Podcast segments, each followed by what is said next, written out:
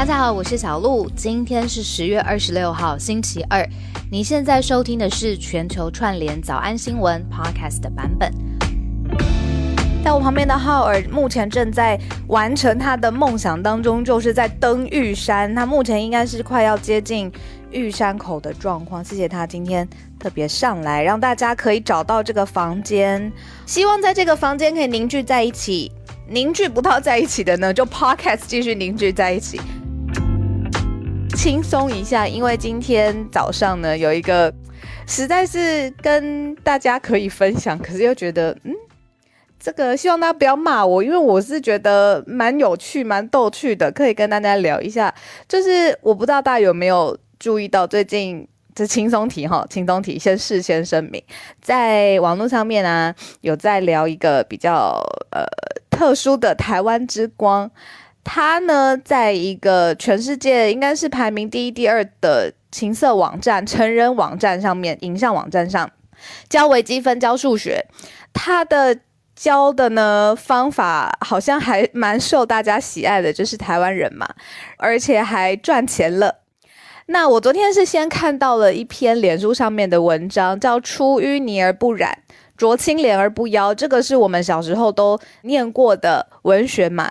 然后呢，因为这篇呃脸书上面的贴文还特别分析说，这个是全球最大的情色频道上。这位老师呢，他还赚了七百五十万元，就是专门教微积分。然后贴文就说他是在用数字的奥秘，用微积分来对抗贪婪，呃，就是人性上面的，这当然就是有一点好笑啦。那这个呃，全球最大情色频道呢，他还通过一个官方认证哦，给到这个老师，这个台湾人老师，就是他的教育频道这样子。然后呃，相较于其他的影片。还这个贴文还说，哎，这个频道留言大多数都是非常友好的，那也不是什么很很刺眼、很扎眼的留言这样。然后还有超过一百六十万的点阅，都专门在看微积分，在看数学。我不信，好啦，那个书中自有黄金屋哈，这个是这个贴文当中他自己说的。他说，某种意义上面是不是也是台湾的台湾之光呢？然后最后的 hashtag 就是只有数学不会背叛你，因为数学不会就是不会。好，昨天我们的好朋友还说不知道可不可以连线这一位数学老师，可是哎呀有一点难吧？我不知道连线数学老师要讲什么呢？问他说为什么会想要到这个情色平台上面来开认真的教育频道？那如果他要进入一个教学微积分的模式，我们就跟老师说：“老师，谢谢你。”这样，我跟浩尔数学应该都没什么天分。我讲我自己，还说别人。好啦，一个轻松的题目跟大家分享。好，你在世界上面真的无奇不有。我想到最早最早开始，也是一个笑谈，大家大家不要过度过分解读。就是最早最早在。讲疫情的时候，就讲说要勤洗手嘛。我们一群朋友就在聊天，就说：“哎呀，到底要怎么样宣导这么这么硬的题目？你要怎么洗手？要怎么搓揉三十秒啊？或者要戴口罩啊？这很硬的题目，要怎么样有最大的点击量？”然后我们其中一个社群鬼才就说：“嗯，就政府也可以去申请一个频道啊，就是。”然后后来就被大家打枪，这样当然就是在情色平台上面，如果政府申请频道。还得了，是不是？但是现在好像是不是各种的跨界啊，界限的模糊？像你要真的好好教微积分，有不同的创意方法吧，好不好？就看你自己怎么解读啦。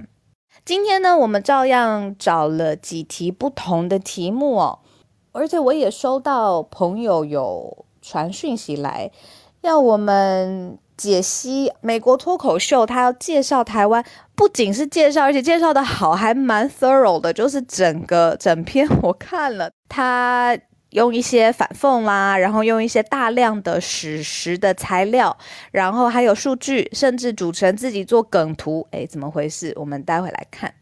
呃，我们日常生活当中，早餐出门要吃面包，呃，像我自己是蚂蚁人，甜点味，我知道我们制作也是。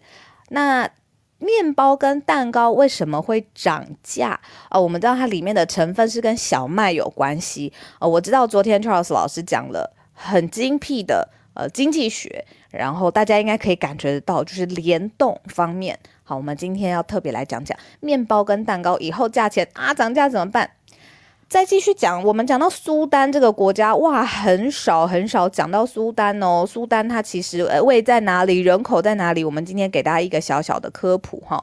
那苏丹它其实还有分北苏丹跟南苏丹，然后他们也经历了呃比较呃阵痛跟辛苦的时期，但是现在传出很不好的消息哦，说是总理被囚禁了，而且在整个苏丹的境内现在网络不顺畅，为什么发生这样的事情？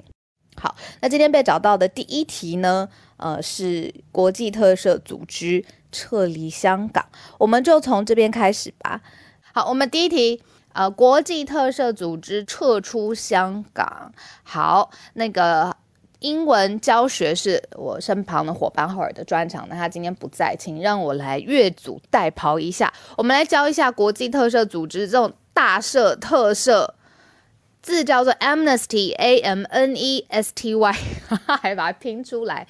那国际特赦组织的正式名称呢，叫 Amnesty International，这个就是它的正式的英文名称。它的总部其实是在英国伦敦，就是关注全世界的人权相关的议题。好，但是发生什么事情呢？呃，香港在去年的六月份。呃，实施了国安法。那在正式实施之前，整个香港跟国际社会都经历了很长的震动的震荡，而且是阵痛的时间。那国安法正式上路之后呢，整个政治啊、舆论啊、社会上面的气氛，其实整个环境是不断在改变的嘛。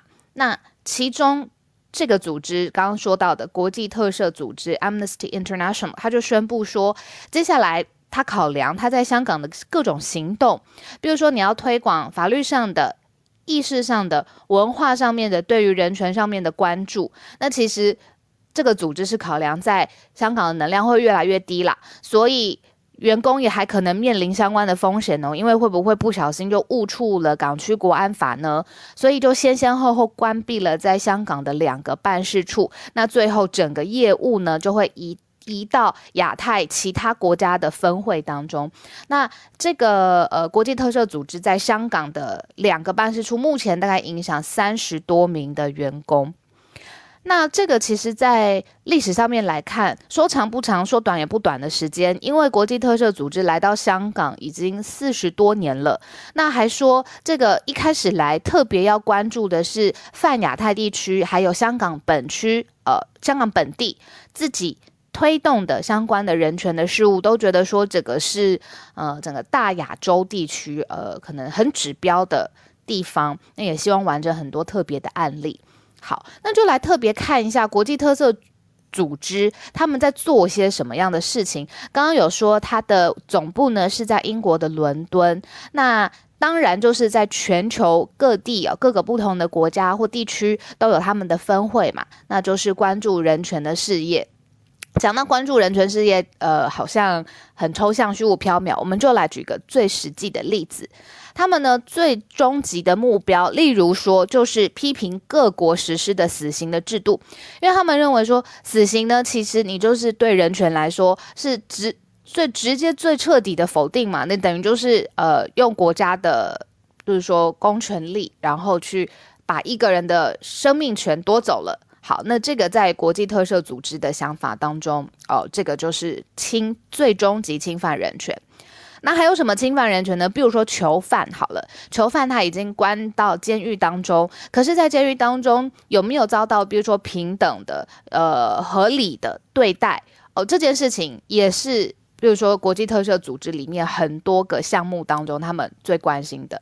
好，所以特赦并不是要去特赦什么呃 A 号分子或 B 号什么大犯罪，他们很广泛的是关心。呃，人权方面相关的议题，那在一九六零年代开始哦，就已经蛮活跃的，然后一直到现在这样。那当然，呃，它既然是一个日益茁壮，而且跨世界各地不同的国家，那它当然也有自己相对应的批评。那有的时候跟文化有关，有的时候跟呃各个呃非营利组织、非政府组织的其他的旗舰都有关系。那在网络上面有很多的资料，在这边就不。一一赘述，那只是回到这一题来就是说已经在香港四十年的这个 Amnesty International，真的就是怎么说就敌不过现在。香港的政治环境跟气氛吧，他就是要离开了。那台湾也有国际特色组织，会不会呃相对应的业务，比如说更多的重心放到了台湾，或是其他的亚洲的国家与地区，我们就特别慢慢的再来看一下。好，好，今天为什么特别选到了这个苏丹这一题？苏丹它在哪里呢？在非洲的东北部。那它靠近红海的沿岸，它附近邻近的区域有哪些呢？我们来看一下哦。它其实呢是跟这个非洲面积最大的国家邻近的地方呢，有像埃及、利比亚、查德哦。那它也是在以整个非洲来说第三大国，第一大国呃是阿尔及利亚，再来就是刚果民主共和国。可是苏丹发生什么事情呢？怎么会？真的是有点严重诶，因为总理，然后不仅是被囚禁，然后如果你要通讯，通讯也没有办法畅通。那其实之前呢，呃，苏丹自己的历史哦，还有他的政治的气氛，就曾经被票选为最失败的国家。哇，好好重的字哦。被失败的最失败的国家，就是说对于提供人民很安全、很安稳的这一块，这个国家没有做好。那现在又发生了军事的政变，是在二十五号凌晨的时间。呃，现在在这个苏丹有一个过渡政府，那在过渡政府里面的几名的部长也遭到了逮捕，那总理也遭到了逮捕之后就被软禁了。那这个消息呢，还是从一个杜拜当地的阿拉伯的电台来发出来的。这个电视台呢，就有引述哦，就是相关的消息人士说，这个军队现在进行反叛，然后把总理跟相关的部长整个送到了不明的地点。好，很明显的就是军事政变现在就在苏丹当地发生当中。那其实我有看到影子，就是。呃，想到缅甸，缅甸也是每次呃凌晨的时候，不要说每次，这次凌晨的时候发生大的军事政变，好，首首首领呃最高将领呃发动了军事政变，然后把政府的呃最高的领导，比如说总理或是部长。带走之后呢，下一件事情就是切断对外的通讯。例如说，像现在苏丹也是一样，苏丹他们自己当地的信息部都说，现在全国的网络的服务全部都被切断了。呃，连这个首都上面呢，它的首都叫克姆特土木，克土木呢，呃，主要道路跟桥梁也都封锁好，所以实际的道路上面现在主要桥梁开不过去，呃，路也不能用。然后，呃，连这个 virtual 上面的 internet，现在全国的呃 digital 的 service 都是被切断的。那他资讯信息要怎么传出来呢？他就是赶快透过脸书上面，趁有讯息的时候，赶快发布一个声明哦，说现在呃主要的这个文官啊、总理啊相关的呃部会首长都被军队拘留，然后带往不明的地点。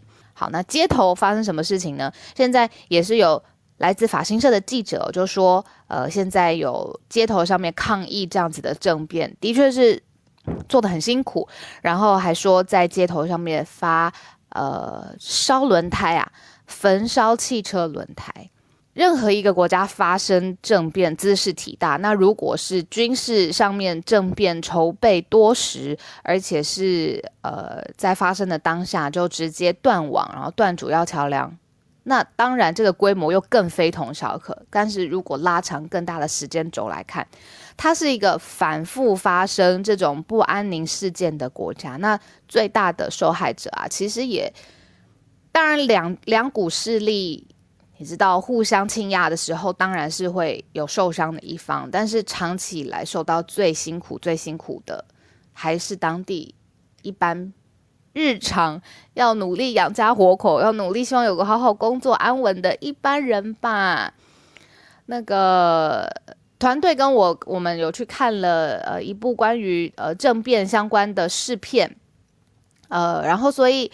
呃，我们我们之前也在社团上面分享，还有送票嘛，然后所以其实是很可以理解，就是在然后战火平人的国家里头受伤的人啊，就是上面权力怎么怎么吵是一回事，受伤人通常都是一般的生活生活当中 struggle 的这些一般大众，所以我们也带大家把一点点的注意力哈拿到了苏丹，然后稍微理解一下或想象一下，在现在。呃，临近埃及、利比亚、查德的这个国家，好，那苏丹的人口呢，四千万，二零一九年的估计是四千万，那这个面积，呃，也是真的是就是蛮大的。刚刚说它是第三大的国家嘛，在非洲来说，首都是克土木，这是我们对于苏丹的一些背景知识了解。我们接下来讲一些跟民生比较相关的问题。就是我们刚才有说，诶，早餐出门是不是要吃诶面包？像我是蛋饼控，然后平常嗯爱吃吐司。那闲暇之余呢，来片蛋糕是必要的。闲暇有没有？还不说什么压力大、嘴馋，就闲暇之余想吃蛋糕。那这些呃，为什么说接下来它的面包啊、糕饼啊相关的面呃蛋糕的价格现在可能会有一些波动呢？原来呢是受国际小麦的价格的影响。那最近这几个月，如果你去观察的话呢，小麦的价格在国际上面的交易价是不断的飙涨的。那现在已经到历史上面的最高点了。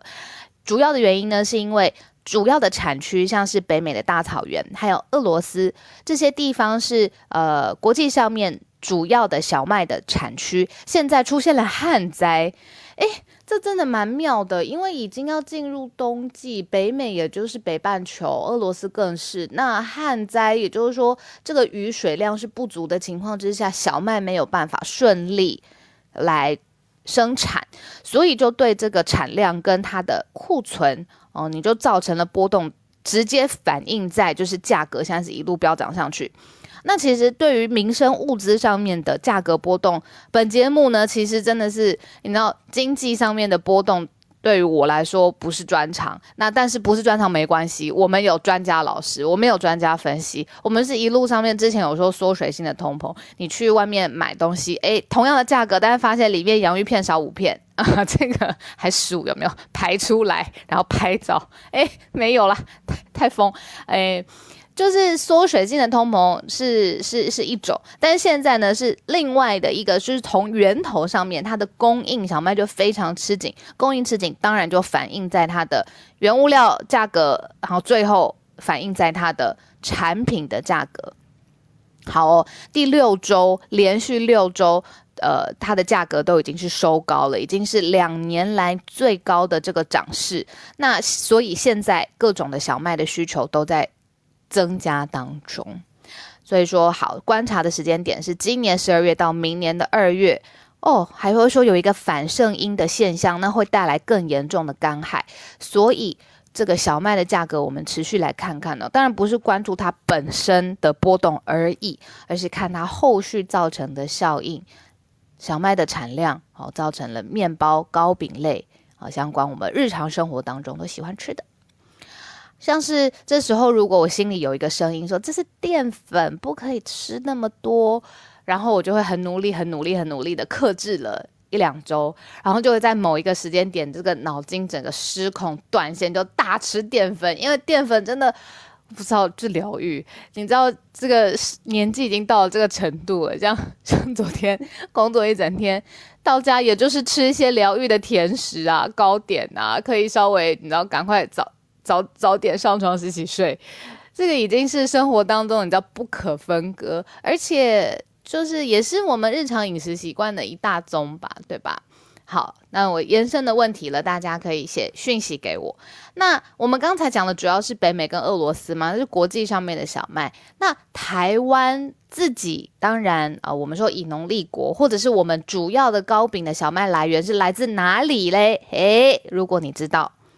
讯息给我哈，考一下大家有没有还在房间里面，还是因为今天没有浩尔，大家就睡着了，我会哭哭。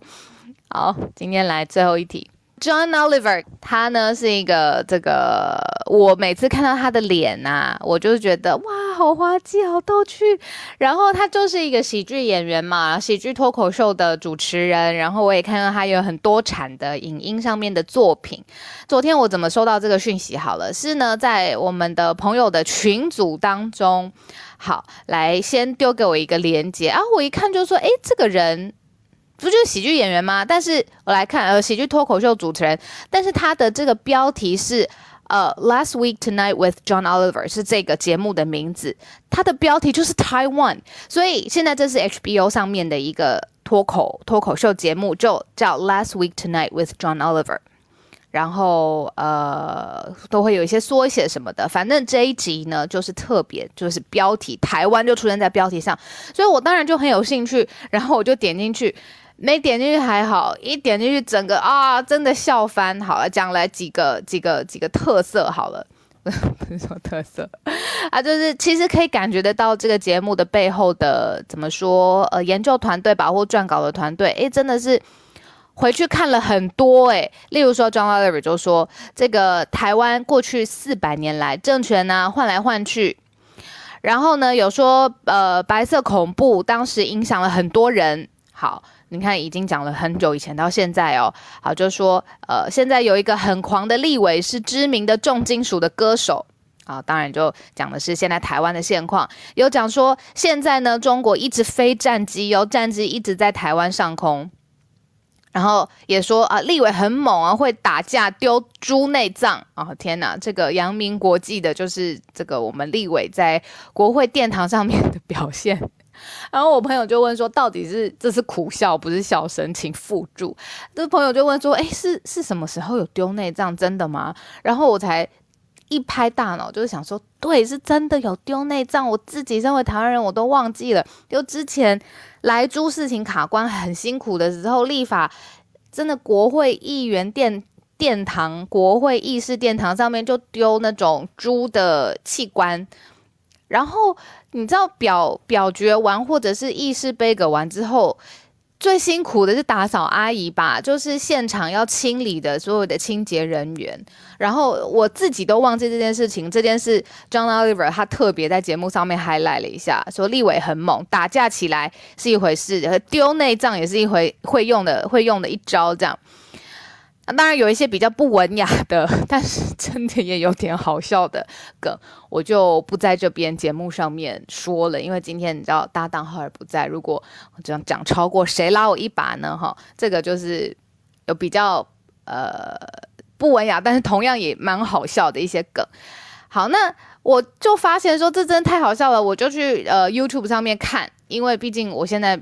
我不是北美地区的 HBO 当地的呃呃呃 sub subscriber 的话，我就去 YouTube 上面看，哎，还发现真的免费，全部都看到，然后就发现包括像百灵国啊、阿迪啊这些头部的，就是呃 YouTuber，然后 Podcaster，然后都在下面留言，就说哦，谢谢 John Oliver，还有 John Oliver 的团队，谢谢你 cover 台湾。OK，我心里就想说呢，好，John Oliver 他毕竟你知道已经主持完这一集了，那对台湾也是有一些基本的理解。他我觉得他真的是 go a little bit far，因为他就是在自己做一些梗图，这这太太好笑，可以分享在社团，因为不不适合用那个文字上面，呃，不适合我现在要讲的，因为看不到梗图嘛，可以分享到社团。那我就在想说，那他既然对于台湾有理解，浩尔，我知道你现在在玉山口，我们就写信给他吧，反正不聊白不聊，讲个电话就是上 Clubhouse，应该对他来讲应该不是太复杂。如果不行，我们就透过 Clubhouse 的官方去邀他，好不好？我知道你心里现在在附和我说好，我们就来试试看。毕竟他都这么理解我们了，知道我们有一个很狂的立委，然后还有就是会。打架跟丢猪内脏，然后我们现在被战机飞来飞去的这个现况，这样子，哦，比较轻松一点的消息。刚好时间也来到八点三十分啦。好，八点三十分的时间，我们要来跟大家一起串联了。一开始先邀请翠翠，今天读报一分钟的时间是跟投票有关吗？对对对，之前我在那个早上新闻有提过，就是有关于众议院的选举的事情。那它其实众议院的选举，它本身的投票日是在十月三十一号那一天。只是日本它有一个呃，就是措施叫做七票权，呃，七票呃，呃，七日前投票的一个。意思，他意思就是说，虽然说投票日是在三十一号，但是在那之前，其实大家已经可以开始去投票了。那当然，这个原因是因为是说，可能当天投票，可能有些人是来不及去，所以他们有一个这样子的一个措施就对了。但是，嗯，现在非常有趣的是，今年的期票前投票，现在应该是二十四，哎，二十几号，二十二号开始吧，我记得。如果我有错的话，大家可以补充一下。那，呃，目前跟去年比起来，已经超过有一。百五十，就是跟去年比起来，目前已经有超过一百五十六万人就是投票，跟去年比起来这样子。那这件事的主因可能最主要是因为疫情的关系，那大家就会希望说啊，分散一下那个，你知道，就是不要过于太密集，所以蛮多人就是提早去投票了。对，但是这样听起来，诶。跟去年比起来，已经增加一百五十六万人，是不是今年的投票率是可以期待的呢？其实事实是相反的，因为根据 NHA 的那个，他有一个问卷调查，其实今年都是说我一定会去投票的人，跟去年，呃，跟上一次跟，呃，上上一次是没有什么变化的。可是其实上一次跟上上一次的投票率是，嗯，在那个世界大战之后最低，所以今年的投票率可能会创更低这样子。好，所以在这件事情上面。其实政府是有做努力的。第一个就是呢，因为其实现在日本他们已经二零一六年之后降低投票的可以投票的年龄是十八岁，所以他们今年为了要让就是更多年轻人可以去投票，他们有嗯在青森县有个大学是在大学里面他们就设了一个投票所，那你就是可以，因为有些人是觉得去投票很麻烦，那我直接在大学内设，你是是就是想去就可以去，所以他们做一个这样的措施。是另外一个，就是有呃有一个在三重县的车站，他们在在车站里面设置了一个投票所，然后让就是有些人可能赶去上班之前可以投可票。他们其实做这些事情都是希望投票率可以再上升，因为日本目前投票率大概是百分之五十二 percent 左右。嗯，这就是我的分享，谢谢。谢谢翠翠哇，我觉得翠翠因为还蛮常，谢谢你蛮常上来跟我们呃分享这些我可能之前去旅游的时候根本也不会关注到的细节，然后现在不能旅游了，等于是哎翠翠是我们节目的一扇窗口哎，就是让我们可以更理解现在东京发生的事情，然后还有理运作的方法。对呀，谢谢你。好，那我们继续来邀请，然后也继续呃欢迎大家上来哦。钟岳老师今天是要跟我们分享哪一方面的？是国际特色组织有关吗？对，今天刚好提到这个 AI 哈，我们就俗称叫 AI 特色组织，然后撤离香港。那因为其实像国际特色组织在在欧洲这非常长的时间，在台湾就是白色恐怖的这个戒严时期的时候，其实救援了很多台湾的政治犯，哈，包含当时很有名的彭明敏教授啊，或是美丽岛的大神哦，其实他们都。派员来台湾做一些观察，甚至联合他们在呃欧洲各国的会员国，然后会员国会对自己的政府要求说：“哎，你要对台湾政府给予他一些压力。”所以其实大家应该都有听说，就是在戒严时期或者是白色恐怖时期，当时。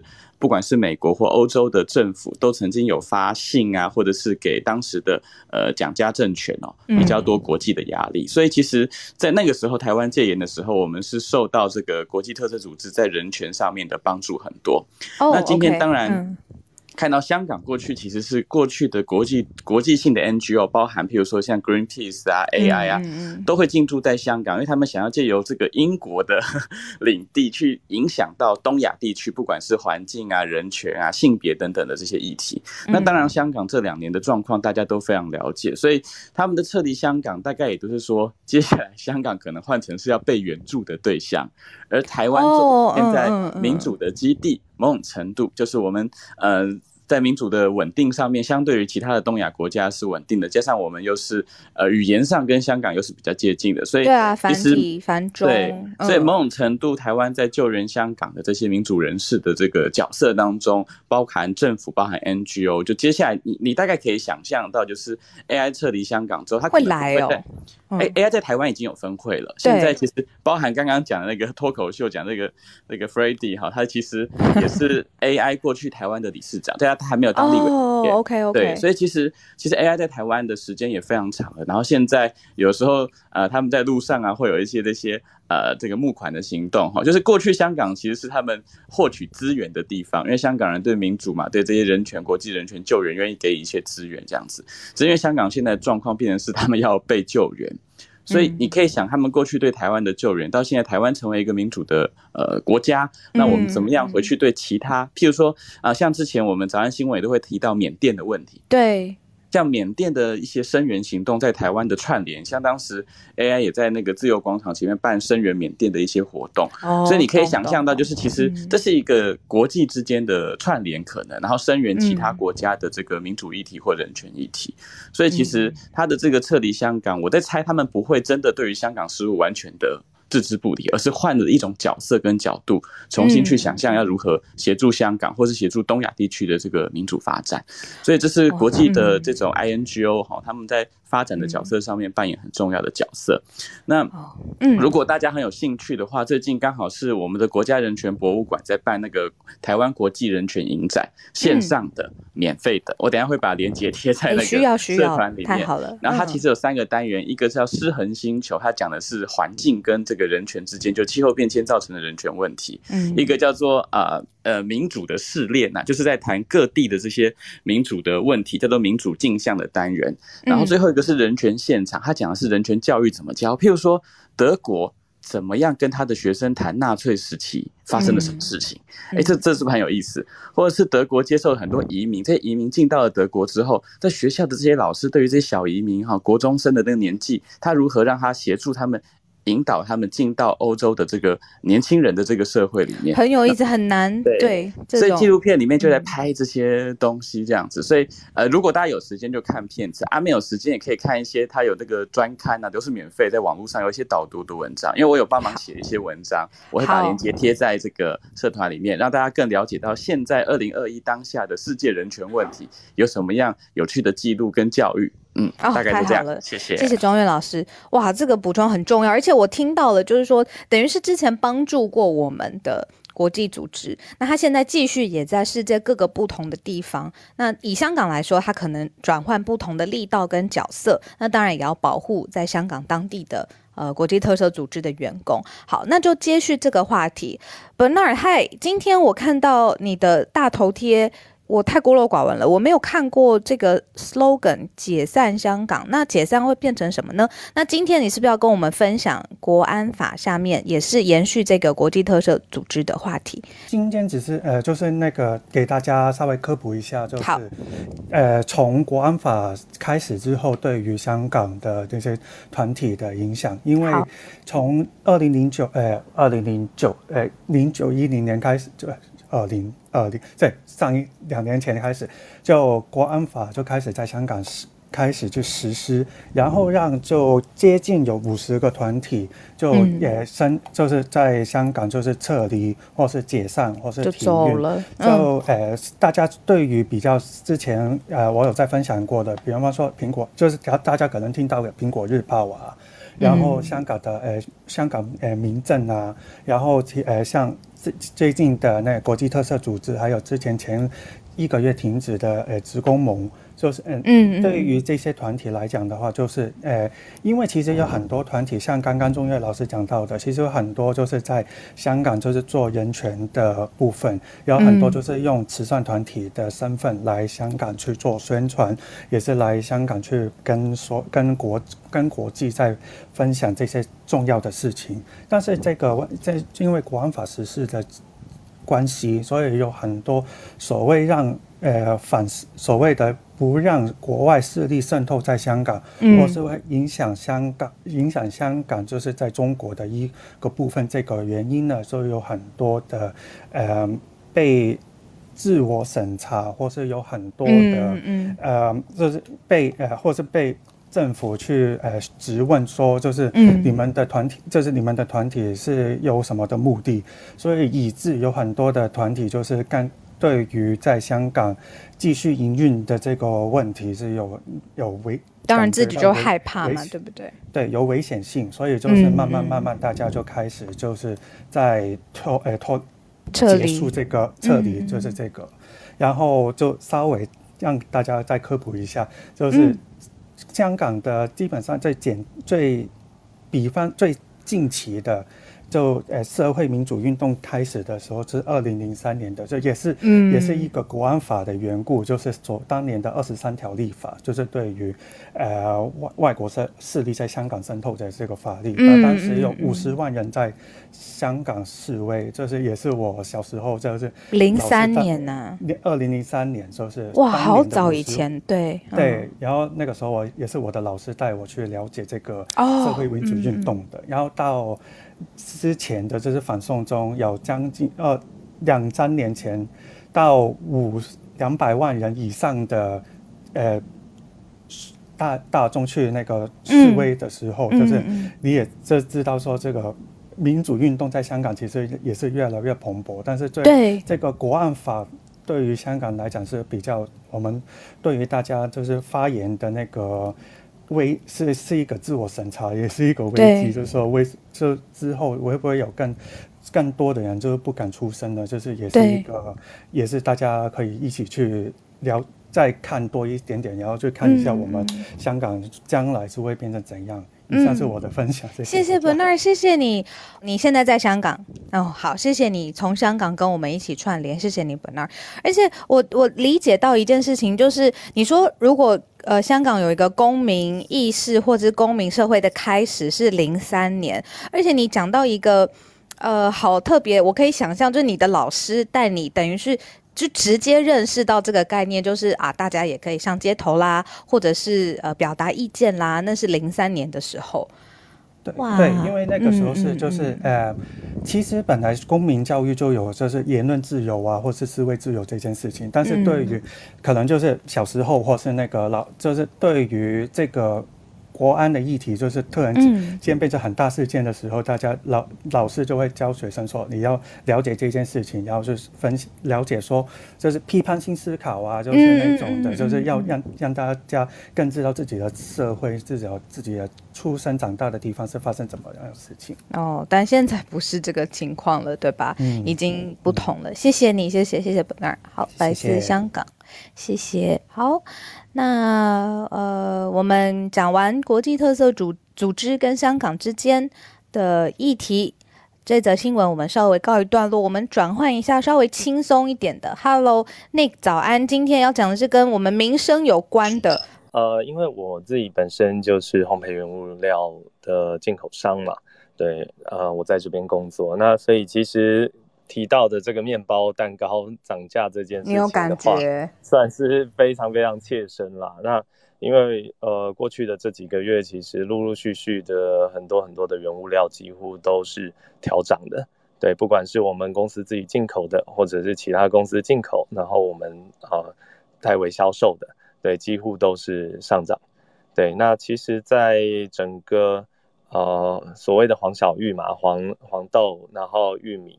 跟小麦，那黄豆、玉米大概是在五月的部分是走到最高峰了，所以在前一阵子，呃，不管是猪肉啊，台湾的猪肉，然后包括像油品，然后沙拉油，然后各式各样的油品，其实都是涨价的，全世界来说，而且涨价幅度非常非常的高。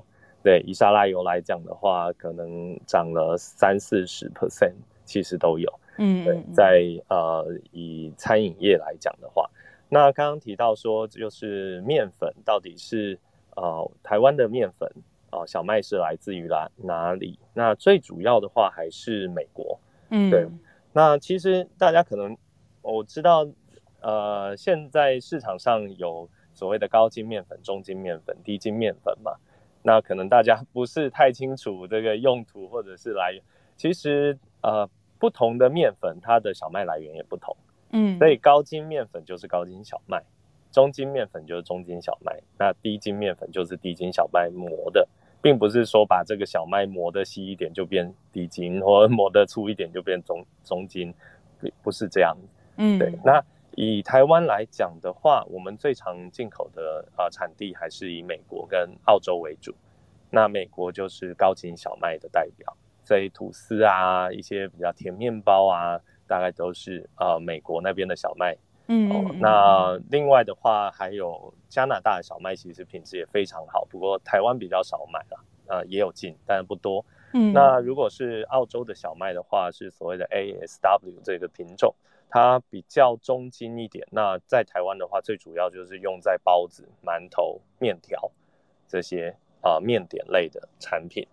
对，那如果是呃、其他地方的话，呃，其实我们所谓的日本面粉，因为我们公司也有进口日 日本面粉，嗯，虽然我们叫日本面粉，可是其实日本它主要也是靠呃美国、加拿大的小麦，嗯。只是在研磨的技术上面，可能跟台湾的厂商还是有有一些些呃差异 性，对，差稍微有一点点啦。所以刚刚拍打麦克风，对，但是原料其实是一样的，对，嗯嗯其实是一样的。对，那另外的话，可能在台湾最近这几年会看到的就是比较欧系的小麦粉，包括呃法国的、呃嗯意大利的，那或者是德国比比较通常是裸麦啊。听起来来源也蛮多种类的耶，所呃，以其其实蛮多，对，是不但是这个不会占比很少，嗯对，哦，占比很少，占比很少。其实以大多数的使用来讲的话，还是嗯美国的小麦最多。那尤其是低筋粉的话，就是美国的有一个 WW 的这个白麦，它是本来就是比较软质的，所以它的呃蛋白质就比较低。所以一般来讲，低筋粉就是会以美国的这个 WW 这一个小麦为主。那以台湾面包市场来讲的话，嗯。呃，虽然有时候我们看日本会觉得哇，他们好多那种欧包，然后做的很棒，然后法国面包做的很漂亮，但是其实以日本市场，他们吐司大概就占一半，哦，对，然后其他再分甜面包，然后再分这个欧式面包。那其实台湾包市场也叫欧式面，包的意思，对对对但是在台湾市场其实也也差不多，我们大部分都还是吃的比较松软一点。理解，对，就是呃甜面包类啊，然后吐嗯司类，其实这些也都是使用高筋呃高筋面粉为主。好，对，所以其他的小麦其实用量并没有那么多啦，虽然慢慢有增加一点，但是没有那么多。嗯，嗯嗯嗯，谢谢 Nick。那好，其实我是很想简单的问一句，所以接下来台湾的面包是不是会贵？就这样子。呃，会吗的确，就是面包甜点应该陆陆续续都会涨价，因为就我们所哦得到的消息，其实呃几个进口商其实呃面粉都涨了。那好，我们。也嗯后面也会涨一点。对理解理解，谢谢那另外的话，其实还嗯有、还有牵涉到的，当然就是人工啦。对，因为我们台湾的这个面包甜点，呃，人工非常非常的缺乏，因为很辛苦。嗯对，所以其实愿意投入的人不多。嗯，谢谢你。对啊，尤其面包要很早很早，可能五六点就要上上班了。嗯，所以嗯其实现在越来越少人做，那薪资又一直提高，所以以店面来讲的话，他们不得不把单价继续往上抬。嗯懂了，谢谢。是，谢好。那我们继续来连接到马来西亚，是我们的同业。Hi Benjamin，今天要说的是你们禁止竞选活动了。对我们下个月马六甲就是我们其中一个州属嘛，马来西亚十三个州属，那马六甲就是下个月十一月八号要进行这个呃十一月二十号一个呃呃周选。那可是因为考量到这个呃 Del Delta 肆虐，然后这个疫情关系，所以我们的卫生部却禁止了这个一切的这个竞选活动，就无论在选前、选后跟竞选竞选期间都不可以有任何的那种群聚啊，或是办政治讲座、造势啊、拉票都不可以，所以引来就是朝野政党这一方面就会抗议说，如果你不给我们竞竞选的话，那为什么你们你们要政府要办这个选举？反可是我们人呃当呃人民却有另外一把声音，是觉得哎。卫生部在这方面是做的是对的，就是不应该有这样的这个呃选举的活动，嗯所以人民跟政府似乎的那个都不不太一样，就是政政治人物跟人民的那个态度不太一样。因为就是呃，其实卫生部之前呃，昨天我们昨天还开国会，那嗯。执政党呢，就是跟这个卫生部长凯里的同一个政党的阵营的这个呃、嗯。阿莫马斯兰，就是提到说，其实他的我们的那个接种率已经达到九十四点多八仙了，所以哦，呃，如我们已经达到九十四点多的这个成人成人成年人口的这个接接种率，嗯，所以那为什么呃卫生部却说呃这个打了疫苗过后其实可以防重症啊防 Delta，可是为什么去用这个理由来禁止这个办这个周选的这个选举的活动？所以就出现了不太合理，嗯嗯，对，不太合理的情况。哦，理解。哎，那你们会不会因为这件事情就等于是？意见不合，就是会有不同的想法嘛，对不对？会会争争论。对，朝野就是这几天，就是因为刚好也在国会期间，所以这几天就是一直在吵着这个马六甲州选的这个课题。嗯嗯嗯，我想也是，因为我在想，同样的情况放在台湾，一定也是会会有不同的意见，然后会吵一阵子的。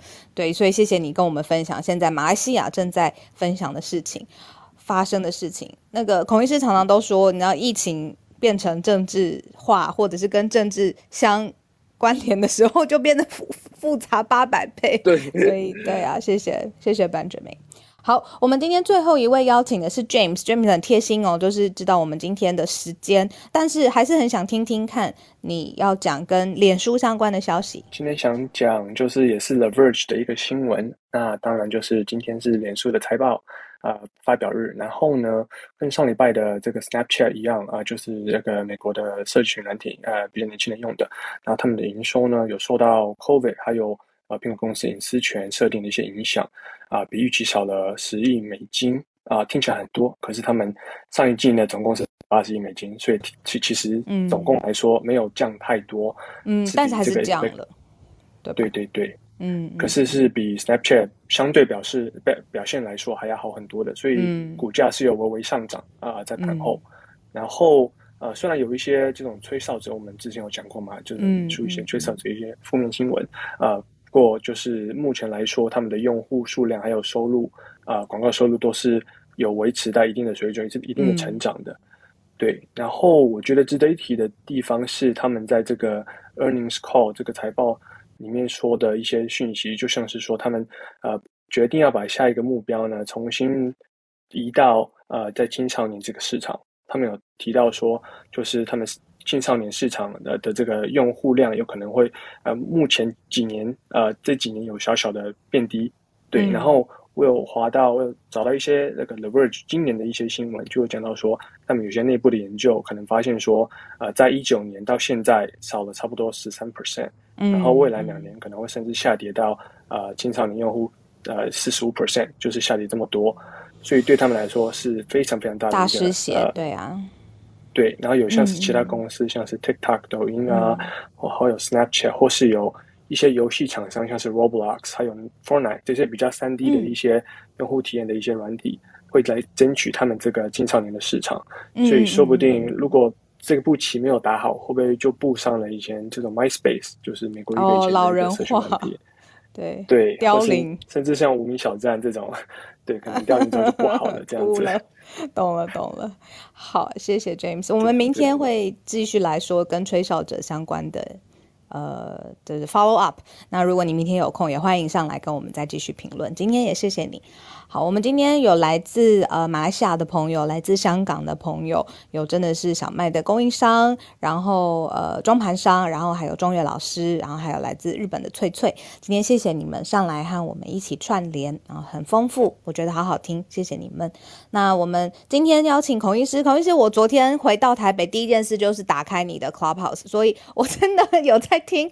那昨天孔医师很厉害，连录了两集。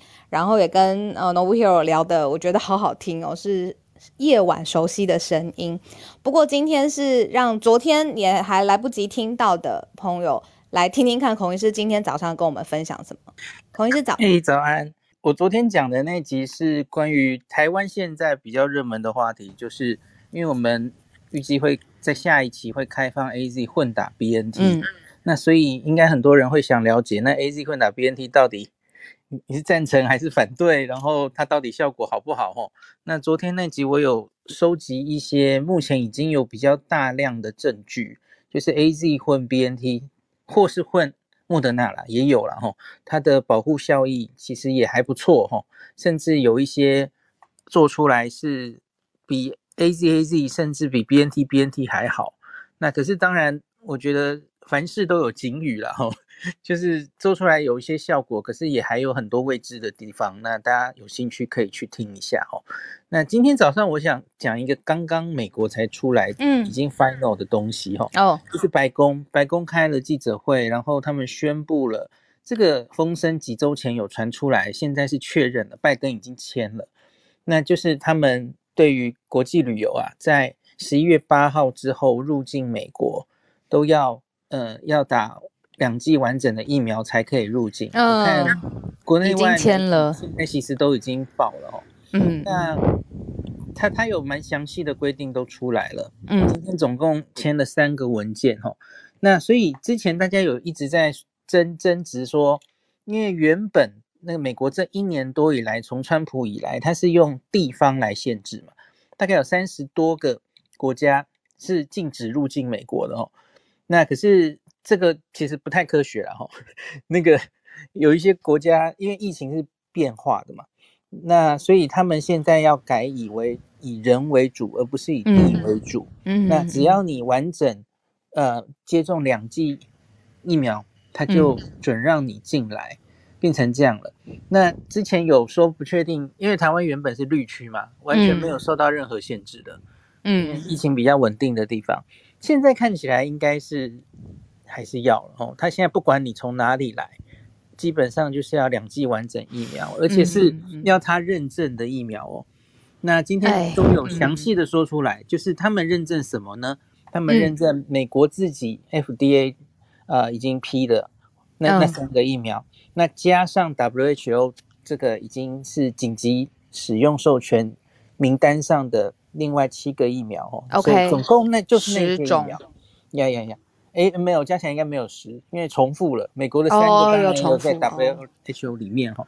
那大家最担心的当然就是没有高端在上面了。对，好，那嗯，有一些那个例外状况是可以不用不用那个有五个族群哈。第一个是未满十八岁，因为未满十八岁有一些地方其实还没有广泛施打疫苗嘛哈。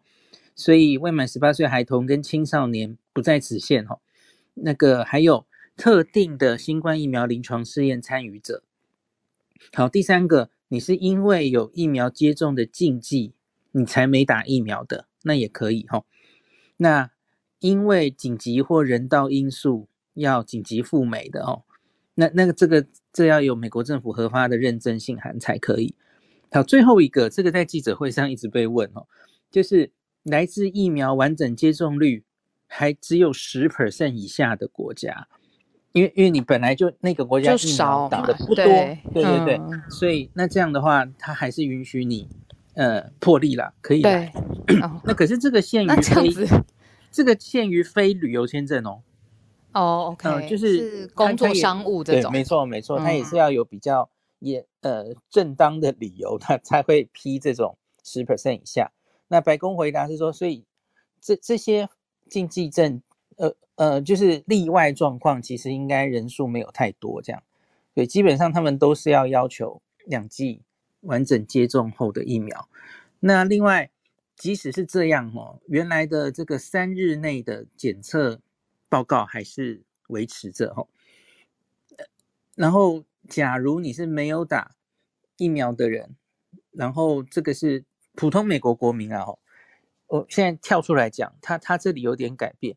普普通美国国民要回来美国，那可是你没有打疫苗的话，他现在变严格一点，你需要是一天内的检查证明，嗯，不是三天哦。他今天这一次改了这个，又把它变严一点点。嗯嗯嗯。好，那我有看到所有新闻哦，从中央社，然后苹果日报大概是抄他的，然后。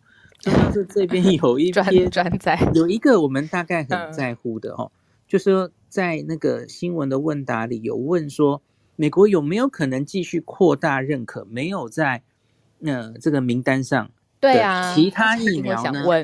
他这里写说，呃，官员在回答几率恐怕不高哈。可是我自己去看白宫的逐字稿啊，嗯，他没有这样讲，哎，他没有直接讲几率恐怕不高啊。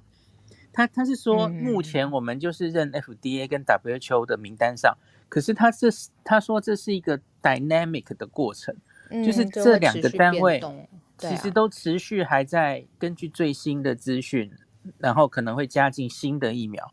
我觉得他是这个意思，哎，嗯，他他并没有说死说几率恐怕不高啊。嗯嗯，好，对对对，所以我看到的是这样啊。那我我不知道逐字稿外或是怎么样，是不是还有 别的外媒有直接自己解读或怎么样？嗯，可是逐字稿本身大概没有这段字了哦。那他他有一段字，我再念给大家。他是这样写：他说，为什么美国选 FDA 跟 WHO 认可名单，是因为这些疫苗都是经过呃国际认可的标准程序。嗯，那他说他们都会定期检视这些清单，等到其他的特定的疫苗，假如有更多效力的数据出炉，未来也会继续审查。OK，对，所以我觉得它听起来是动态的，还是有机会疫苗会越来越增多。像像是那个记者是很 specific 就问啊，你们知道在印度、在俄罗斯有很多人打，就不是在不是在这个认证疫苗范围内的嘛？哦，那以后有没有机会这样？好，所以大概是今天早上我跟大家讲，这个就是政策都出来了。嗯嗯嗯，一是总不可能。真的，比如说像印度或俄罗斯或好了台台湾的高端打这些疫苗的人，总不可能就真的就再也没有机会 进到美国了吧？应该这个时间会有一段吧，对不对？就是一阵子的限令，然后之后等到可能很多年以后嘛？缓和了以后是这样理解吗？就是这个限令也会不在了。嗯，这个应该一定是滚动式，嗯嗯，会变动的一一个状态嘛，哈，嗯。你你疫情也要往上走或往下走，其实都可能继续变动，对不对？啊，对，嗯嗯，那所以是不是真的这样做之后，诶，假如假如诶，结果一大堆外国人挡不住哈，还是外国一大堆入境，那他一定会改变他的政策嘛？哈，嗯，理解。对，所以我觉得现在都不需要太太放大这些，嗯，因为因为对我们来说啦，假如我们现在在乎的是，因为美国你要知道，美国这个开这个令，其实它是要。促进促进他们的国际旅游哦，不是加紧是促进，因为他十一月八号之后是进入这个欧美哦，很很长的那个假期嘛，对。年末的假期，然后他们希望原本是三十几个国家，包括欧盟，包括英国一堆国家都不能来，不让人家来的，他现在要放开限制。哦，所以他们这样子做之后，哎，看这疫情到底会不会往上还往下走。假如 OK 的话，我觉得他们就会继续往宽，继续是往放宽的方向走，这样子。因为大方向其实是希望大家可以来来到美国，哦，而而不是在限制。对，嗯，所以我我觉得单独只看台湾跟美国的话啦，我觉得他们应该台湾应该会继续试着去沟通看看。嗯嗯嗯。那那假如现在他放宽的是旅游，那其实很显然我们现在卡住的是。不管我们台湾朋友是打什么疫苗，你回国都还是要十四天。嗯嗯，所以我们自己是卡在这个，所以我觉得美国那边的片面放宽或限制，对我们现在来说不是非常重要的事。理解，嗯。啊，还好有医师上午可以帮我们解释一下，然后看到他整个政策长远的目标性，就不会现在纠结在哦，他现在是有没有过什么什么什么品牌，然后有没有认证什么，然后也帮我们解读了一下，啊，有有一些就是不用现在这么紧张了，我觉得医师真的是安心的声音，嗯，谢谢医师。好，那现在医师还有其他想要分享的吗？我我是不是打断你了？嗯，没有没有，就讲到这里了。好啊，谢谢医师。好，那今天九点零七分，那也谢谢大家，也一样给我这样子一个小时的时间，也在呃 Clubhouse 啊，待会 Podcast 就会送上连接了，也是陪伴我。然后看来自世界各地那么多不同的，还有今天孔医师讲最新的美国的政策，也都是节目开播之前我没有学习到的。那从你们身上我学习到很多。感谢你的收听，有任何想要告诉我们的话。欢迎透过不同的管道留言给我们哦。如果你也认同慢新闻，不要忘记订阅我们的节目，分享给身边的人，刷五星评论。也欢迎你小额赞助，请浩尔跟我喝杯咖啡。期待明天的串联有你的加入，我们明天再见，大家拜拜。